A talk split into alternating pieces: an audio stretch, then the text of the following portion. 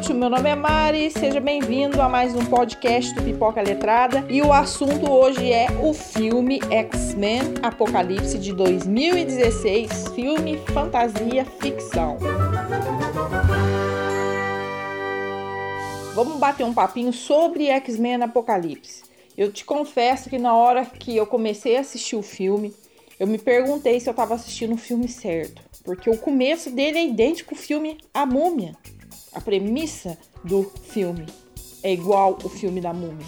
O filme ele segue com a história de que o faraó é traído e que ele acaba sendo enterrado e ele volta à vida depois de não sei quanto tempo e quer tomar o seu poder de novo e dominar o mundo.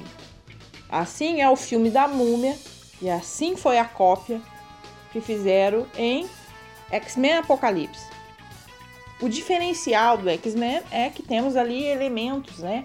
Elementos fantásticos que são os poderes do X-Men. Fora isso, o inicial do filme é isso. Outra coisa, é, não teve muitas lutas, né? Teve uma luta final, né? De bem contra o mal. Mas a Mystic, que a gente está acostumado a ver, ela não tá nesse filme. Eles usam essa personagem para fazer argumentos verbais de convencer os seus, que são os mutantes, a se juntarem e lutarem contra o mal. Esse é o papel da Mystic nesse filme.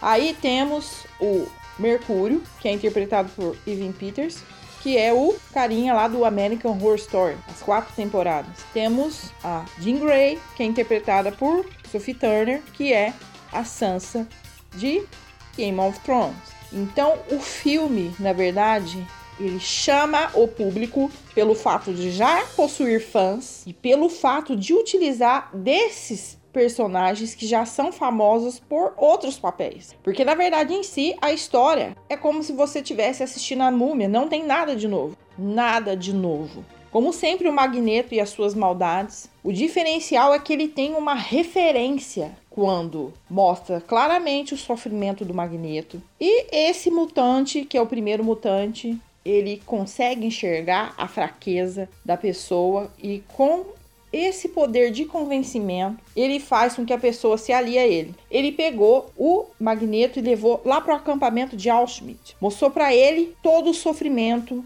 que ele teve naquele lugar. Aquilo ali foi uma referência àquela cena apocalíptica em que ele dá o poder e que ele destrói o lugar. É uma referência, o repudio, a reprovação sobre o que aconteceu na época nazista. É uma reprovação contra o Hitler. É uma referência de negativa para quando aconteceu isso. Então acontece a destruição desse acampamento.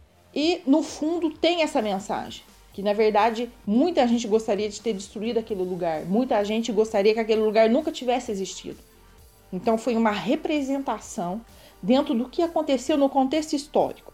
A cena que eu achei interessante, que teve um conteúdo em si, e teve uma cena que eu considerei legal, que é a parte que o Mercúrio chega na casa do professor Xavier, na escola Xavier, e tá prestes a explodir, e ele para tudo e começa a tocar aquela música linda, maravilhosa que eu vou colocar um trecho para você agora, Sweet Dreams, que é fantástico.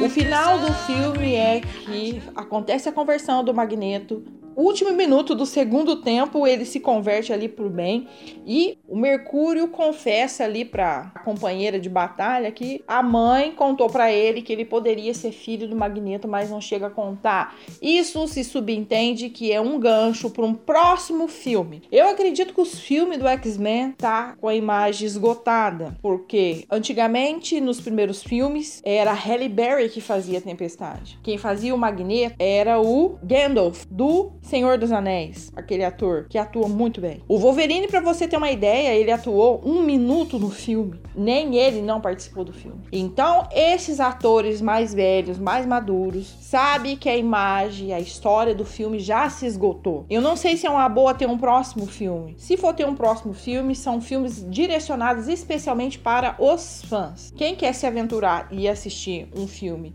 de super-heróis, de mutantes, vai achar o filme fraco, basicamente sem conteúdo. Eu tô dando a minha nota 3, sem ser influenciada pela crítica que eu vi na internet, que a média da imprensa foi 2.9. As pessoas como eu, que assistem, mas não são loucamente cegas por esses filmes, deram em torno de 3. E os fãs loucos, apaixonados pelos filmes do X-Men, deram 4, 4.5. Eu vou ficar no 3 porque achei o filme uma cópia da múmia, a premissa de um filme que já existe e o potencial dos personagens eu achei fraco, como diz uh, o filme X-Men Apocalipse, a gente imagina que vai ter muita luta, vai ter muito confronto e só tem confronto, na verdade, no final. Então, 3 pro filme X-Men Apocalipse de 2016.